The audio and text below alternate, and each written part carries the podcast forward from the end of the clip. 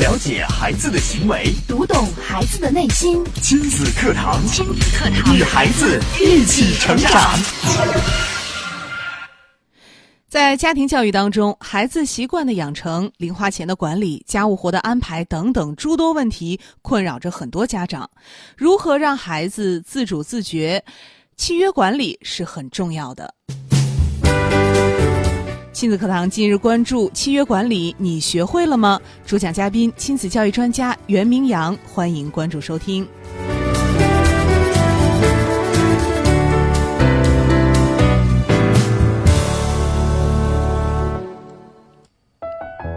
大家好，我是主持人潇潇。接下来我们有请今天的主讲嘉宾袁明阳老师。袁老师你好，嗯，潇潇好，听众朋友大家好。嗯，那今天呢给我们带来的这一期话题也是很多家长挺关心的，嗯，那就是我们常说的契约管理。嗯是熟悉我们亲子课堂理念的家长啊，肯定对“契约管理”这个词儿不陌生。是，但是对于很多我们的新听众来讲，或者说对于在家庭教育当中的这些新手的父母来讲啊，可能大家会有一些困惑。嗯呃，这些困惑表现在哪儿呢？刚刚潇潇在节目导语中也提到了，就比如说，呃，如何给孩孩子发放零花钱，对，孩子这个游戏的时间和学习如何去平衡的问题，嗯包括有时候家长希望孩子去承担一些家务活儿，对，好像实施起来特别难，嗯而且在家庭教育当中也普遍存在一种现象，就是父母双方家庭教育理念的不一致，导致一些矛盾和冲突。呃，比如说一个唱白脸儿，一个唱红脸，嗯就孩子在这其中其实也是很混乱的，甚至有些夫妻因为教育孩子的这个问题啊，导致了一些矛盾，导致了这个夫妻感情的不和等等等等。还有很普遍的现象就是现在这个隔代教育，对，呃然后这个爷爷爷奶奶爷奶奶会或者是姥姥姥爷带孩子，那可能和这个父母这一辈的观念又有不同，这也会产生很多的矛盾和问题。嗯，甚至说，由于隔代的问题，可能家里面父母已经定好的一些规则、一些契约，但是有了老人的加入之后呢，呃，会产生一系列的在执行方面发生的问题。对，呃，我记得在昨天节目的时候呢，就也遇到过有一位朋友提到了，呃，他和自己的这个呃公公之间啊，因对为教育孩子产生了一些分歧和矛盾。嗯，呃，当然我们先不去评判说这个呃如何去处理好这样的关系，但是我们可以发现，其实，在家庭教育当中，这种类似的矛盾还是挺多的。嗯，也让很多家长很头疼。当然，我们现在讲，呃，随着这个社会的发展啊，大家对家庭教育的这种关注也是越来越多了。很多人意识到家庭教育是需要学习和管理的。那当然，有些家长呢，他也有自己教育孩子的一套方式和方法，啊是，并且这些方法，嗯，有些好像还是挺管用的。比如说，孩子在幼年的时候，这个呃，家长可能会呃对孩子有一些比较强硬的手段，比如说，呃，孩子闹得厉害了，嗯那我就吵；那再厉害，那我就打，好像嗯还是挺奏效的。对，但是可能随着孩子慢慢年龄一步步的长大，我们发现孩子身上的问题可能会越来越多，比如说学习动力不足，然后呃整个学习习惯没有养成。那这个时候，如果再用这种比较简单粗暴的方式，可能就未必能够起到真正的好的效果。很多家长呢，其实也一直呃在寻找寻找有没有什么方法和妙招。嗯我们也看到，其实现在去逛书店的时候，也有很多的这种呃育儿方面的书籍啊对、小妙招啊、多少多少法呀等等等等。嗯，呃，大家都希望能够对应着这些问题，一一找到解决的方案。呃，什么兵来将挡，水来土掩等等等等，希望能通过这些小妙招、小方法，可以解决孩子的问题。呃，其实，在这儿我想跟大家分享的是啊，家庭教育的核心有一个法宝，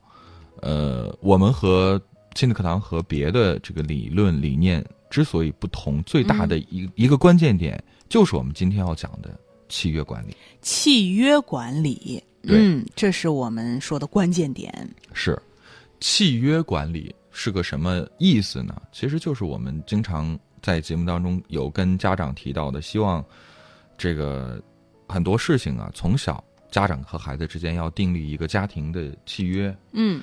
如何去定制契约？契约在家庭教育当中起到什么样的作用？在今天节目当中呢，我们都会跟大家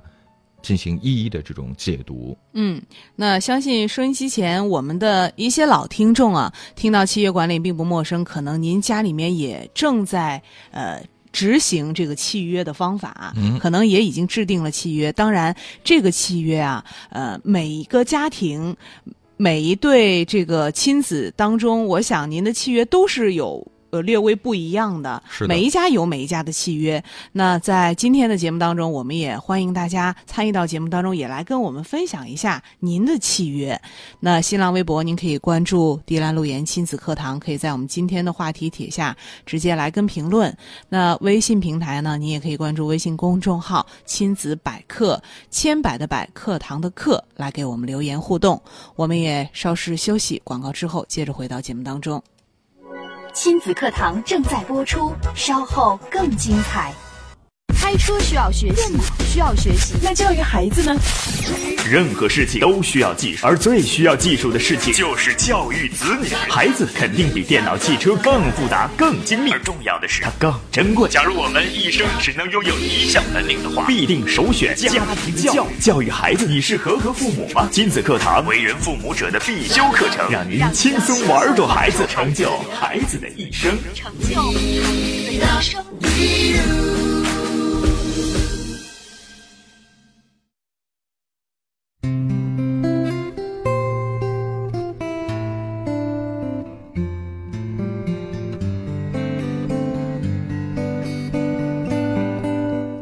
好的，欢迎大家继续来关注亲子课堂节目。今天我们请到亲子教育专家袁明阳老师给我们来说一说有关契约管理的话题。那刚刚呢，我们也呃跟大家来说了，其实我们的老听众有很多也正在执行着契约管理。那您的契约是什么样的？执行情况又怎么样呢？也欢迎大家参与到节目当中，跟我们来说一说，保持互动。新浪微博您可以关注“迪兰路言亲子课堂”，在今天的话题帖下直接跟评论，也可以在微信平台关注微信公众号“亲子百科”来给我们留言。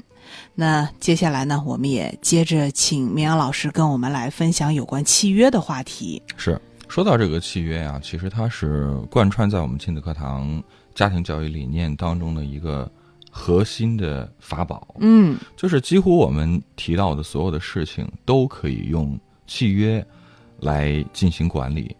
这个契约在家庭教育中起到什么作用呢？它可能就是严厉的父亲，或者是唠叨的妈妈。嗯但是有了契约，这些都可以不需要。我哦们只需要让契约站出来，嗯充当管理的角色。那剩下来爸爸妈妈做什么呢？就做一个慈爱的父亲，做一个温柔的妈妈就可以了。嗯，看来契约还真的挺重要的。那我们的新听众听到这两个字的时候，可能会说：“哎，契约这用在家庭里面吗？”我们说在管理公司或者是在单位当当中，我们看到会有一些规章制度，会有一些契约。那这一招用在家庭里管用吗？都是家里人，呃，用这个契约能约束吗？尤其是对孩子，孩子还小，你说跟他签一份契约，相当于一份合同，他能照做吗？ 大家可能会脑子里打一个小小的问号。是嗯呃，其实是这样啊，就是在所有的孩子刚刚来到这个世界上的时候啊，就他们还在小的时候啊，其实每一个孩子都是非常讲诚信的孩子。每个孩子都是讲诚信的，是的，嗯他们都是说话算数的孩子。可是为什么我们现在发现，可能在我们的成人世界里，反倒嗯出现很多不遵守契约、不遵守约定，甚至是欺诈的这样的行为呢？嗯那就是因为我们在我们的生活环境当中，我们发现了太多太多周边的人或者是事物给我们造成了这样的影响，好像就是很多人都是无视规则的，嗯所以我们慢慢也学会了不遵守规则，所以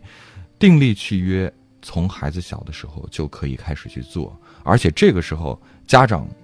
就是我们需要去担心的，绝对不是孩子能不能遵守，嗯，反倒是我们的父母能不能真的按照契约去执行的问题。是，其实家长们的担心啊，担心孩子能不能做到。其实我们更想说的是，孩子大部分都能做到，关键是家长能不能坚持，能不能做到。是，嗯呃，那既然说到了这个契约，呃首先呢，我也特别的跟大家来讲几个重要的点。嗯第一点就是在订立契约的时候，我们要注意什么呢？既然是契约，那它一定是有甲方和乙方，那甲方和乙方他的权利和义务一定是要对等的。权利对等，义务对等。对，大家长就是很多家长们啊，在一开始听到我们讲契约的时候，觉得如获至宝啊啊，亲子课堂给我了一个招啊，特别好，可以给孩子定契约了。回去就讲，哎呀，我听某某老师在亲子课堂里讲了，孩子你咱得定个契约，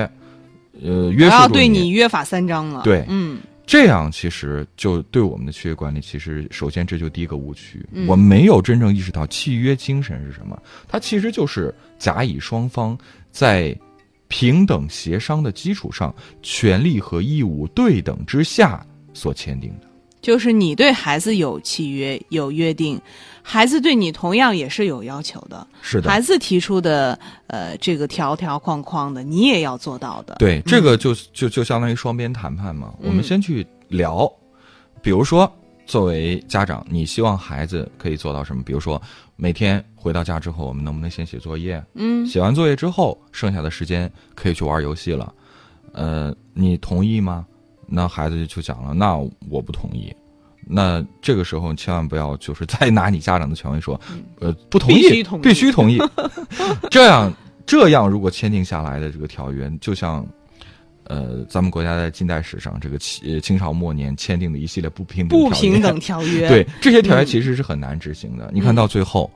还是就是作为咱们中国人，到最后他肯定是无法去认可这些契约的，因对为嗯这些契约它不是我同意要签订的，所以我肯定心里边是别扭的，我是肯定不想执行对，的。嗯我不想执行，这也执行不下去的。这就叫不平不平等条约。所以，首先第一点很重要，就是这个条约一定是要制定出来，大家共同遵守的。那遇到刚刚的情况，我们再说回来，比如说我们希望孩子做到回家写先作业写，作业嗯写完作业再玩儿。那孩子如果不同意，那这个时候你应该怎么办呢？你可以问孩子，孩子，那你觉得怎么样才更好？嗯那孩子可能就会说他的想法了。嗯可以啊，那我先回家写作业，但是我写完作业之后，不能再给我安排别的事情了。就是我、我想玩到几点玩到几点，嗯就是玩到比如说十点睡觉，那我要是七点写完了，那我就可以从七点玩到十点，嗯，可以吗？这是孩子的呃这个提出他自己的心里的想法和建议了。对嗯，呃，这其实呢就是非非常关键的一点。当然还有可能还呃，这是一种情况，可能还会有别的情况，比如嗯可说能孩子会说：“那我能不能先玩几分钟再写对，？”嗯，可能也会有这种状况。对那想玩想玩几分钟呢？这个时候，其实我觉得作为家长也可以再跟孩子商量。那孩子，你说想先玩几分钟再写，那你想玩几分几钟分呢？钟，对嗯，我们把它写下来。嗯，那这个孩子，他可能就会想了，哎呦，我要说玩三个小时，那妈妈肯定不同 意。对呀、所以孩子其实很聪明的，对可能就在这种协商当中，就可以形成一个双方认可的契约。嗯，当然，这只是写作业的一部分。当然，在其他呃很多事情当中，我们都可以运用到这个契约管理，呃，包括这个当呃呃在其他情形下，比如说孩子有什么样的想法，或者说孩子有达成什么样的目标的时候，嗯，比如说我们希望孩子。呃，这个学期期末考试成绩能比之前提高个几名？那对，这个时候，你可以问一问孩子有什么心愿，嗯你可以去满足孩子的心愿，给孩子一个及时的奖励。嗯。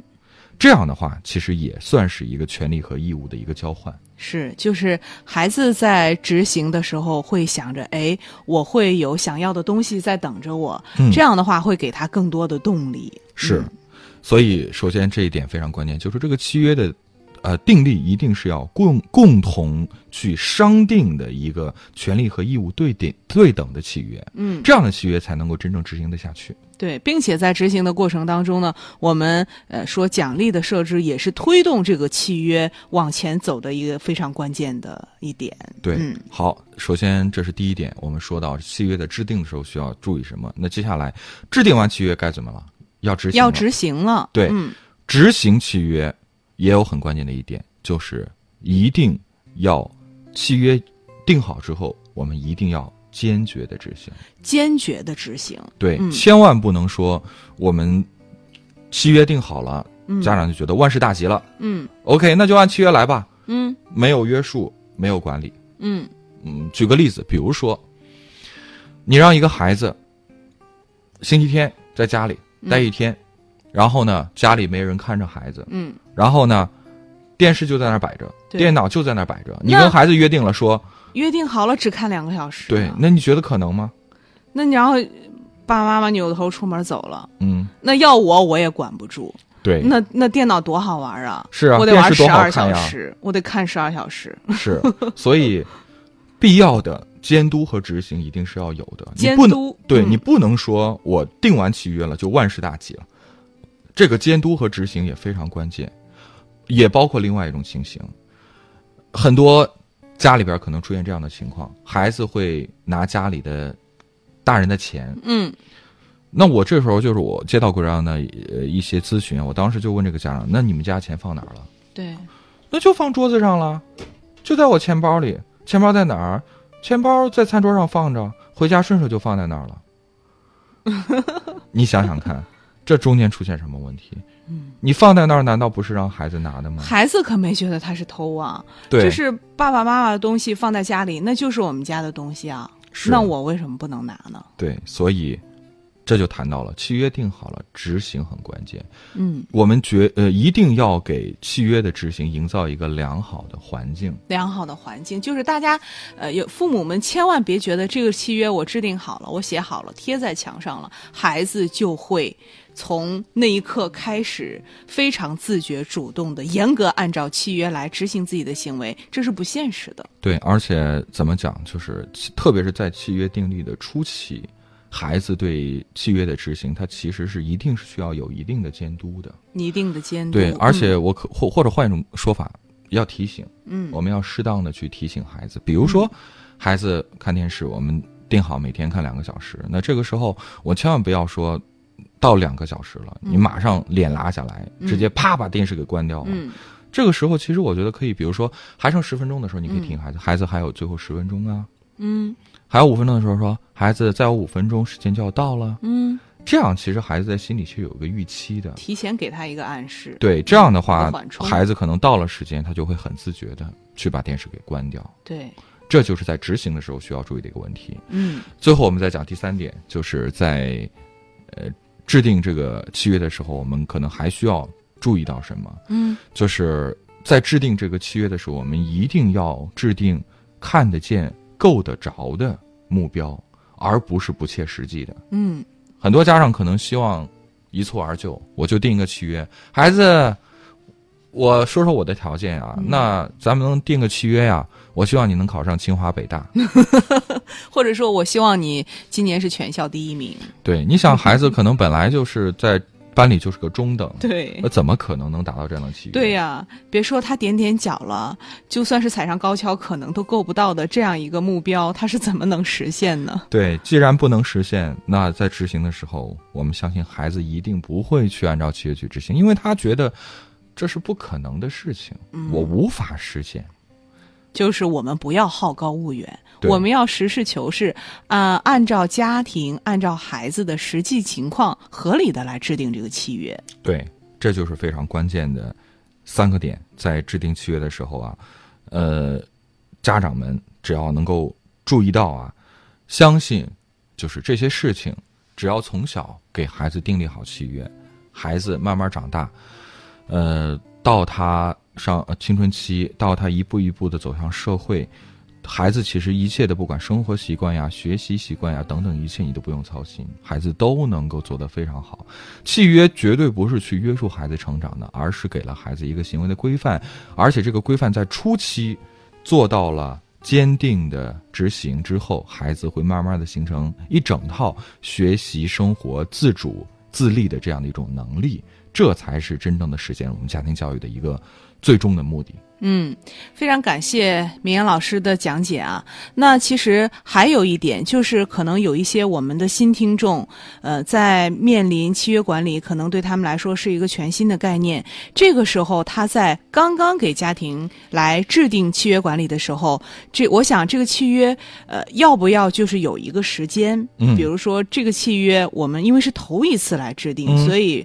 都没有经验，嗯那要不要定一个时间？比如说是呃这半个月或者这一个月，我们先按照这个执行来试一试。嗯，如我想果嗯我想是这样，就是我们首先不要抱着去试一试的态度，哦就是既既然要定的话，嗯，这个契约我们还是要去执行的，我们至少要执行，嗯，对，这个时间大对，概是多久？执行一个月到一三个个月到三个月。即使这个契约有一些可能不太合适的嗯地方，但是至少我们要保证这一个月到三个月之间我们都能够做到。当然，在这过程当中，你可以跟孩子商量说：“孩子，你感觉怎么样？是不是觉得有些地方不合适？”那我们可以再商量。那我们嗯对商量好了，能不能比如说我们等到这一个月过去了，我们定义好定好一个时间，我们再重新开始按照新的契约去走。嗯，千万不要给孩子一一开始就树立一种概念，朝令夕改。对，就是今天定的， 哎呦，就感觉不行，哎，那那我明天改一个吧，哎，改完了之后觉得还不合适，要不再改回去吧。嗯，这样的话，这个契约就失去了它真正的作用了。就是我们说千万不能朝令夕改。嗯在这儿我其实也可以给大家一个比较。具体的一个操作的指导，就是在孩子不同的年龄阶段，我们到底该制定一些怎么样的契约？当然，在这儿也首先跟大家讲一个很有意思的故事啊，就是我们嗯讲到这个，我不知道小小听没有听说过这个印度和巴基斯坦人养大象的故事。养大象的故事。对、嗯你，包括去泰国，我们也可以看到，其实，呃，他们这个驯象师啊，嗯，去牵着大象的时候，他们牵的大象是用什么牵的？很细很细的一根绳子对，牵着大象。我们就想，大象那么那么大。那么大块头，那么大力量，那根绳子对大象怎么会有这种约束呢？其实我觉得那根绳子是可有可无的，对，好像有没有并不起到多大，并不是完全靠绳子的力量的。是，那是为什么呢？嗯，它其实就是一种习惯。习惯。对，是因为从小小象刚出生的时候，他们就用这个绳子嗯去呃绑着大象，然后大呃当时那个小象啊，它它是没没有力量挣脱的，慢慢的时间久了，它就习惯了，一直到长大了，它也觉得哎有这个绳子证明呢，这个绳子就是要牵着我，我不能够越过这个绳子，它就是规则，就是契约。嗯。所以，即使小象成为了一个成年的大象，这根细绳子还依然可以约束住它。它知道这是我不可逾越的一个规则。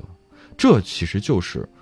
印度和巴基斯坦人养大象的时候给我们的一个启示。嗯，习惯的养成就是要靠从小培养的。就是从小用这个契约来培养，到了一定程度的时候呢，那这就是一个无形的一个约定了。对孩子也形成了习惯，这个时候我们就不抛弃契约，孩子也可以很好的来执行下去了。对我刚刚讲了，就是既然要从小去养成孩子的习惯，那到底有没有一些比较具体的指导呢？我在这儿给大家也列一个时间表，比如说几岁的孩子，我们该订立什么样的契约？我们说契约管理从孩子三岁就可以开始制定了。嗯三岁的孩子应该学会什么呢？三岁要开始学会洗衣服、洗自己的袜子和手绢儿。洗衣服、洗袜子、手绢儿。对，嗯，四岁的孩子要开始学会整理自己的房间。哦，五岁就应该教他吃完饭之后要自己擦桌子。嗯从六岁开始，你要确定每个星期都要抽半天的时间陪孩子外出，雷打不动。嗯，七岁的时候要开始培养孩子英语的语感。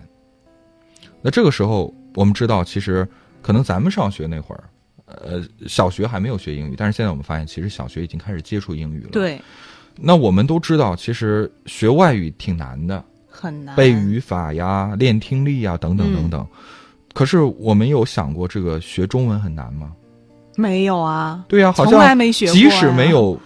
即使没有上过学的文盲，他照样可以很正常的跟你交流。对呀语言是没有障碍的。其实这嗯为什么就是一种习惯的养成。嗯，所以在孩子七岁的时候，我们就要去培养孩子的语感。嗯那怎么培养呢？对于本一门陌生的外语，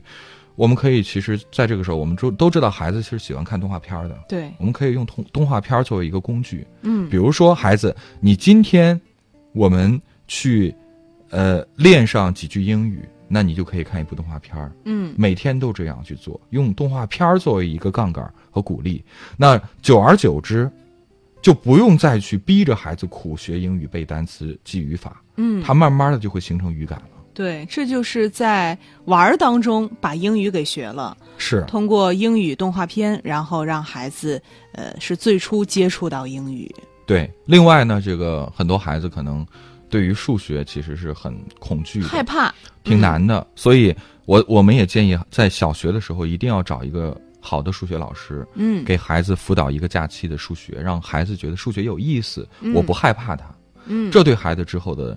学习这个数学是很有帮助的。哦，另外呢，就是在孩子十四岁之前，每周要和孩子共同讨论五篇作文，这样的话孩子不会怕作文。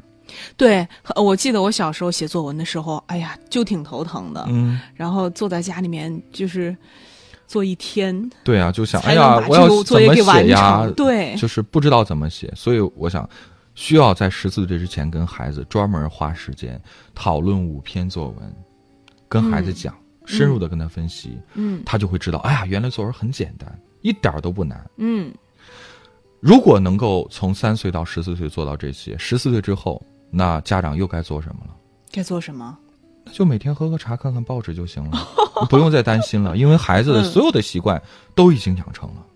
就十四岁之前养成这些良好的学习习惯，那之后就等着孩子给您汇报这个好成绩的喜讯了。没错儿，而且其实刚刚我们讲这么多，三到十四岁养成的这些习惯，这些所有我们需要做的工作加起来，可能不会超过半年的时间，嗯，就全部加起来我们做这些事情。，对，但是这对孩子来讲是受益终身的事情，而且对家长来讲。同样也是受益终身的事情。这样的话，孩子在青春期之后，我们就再也不用为孩子，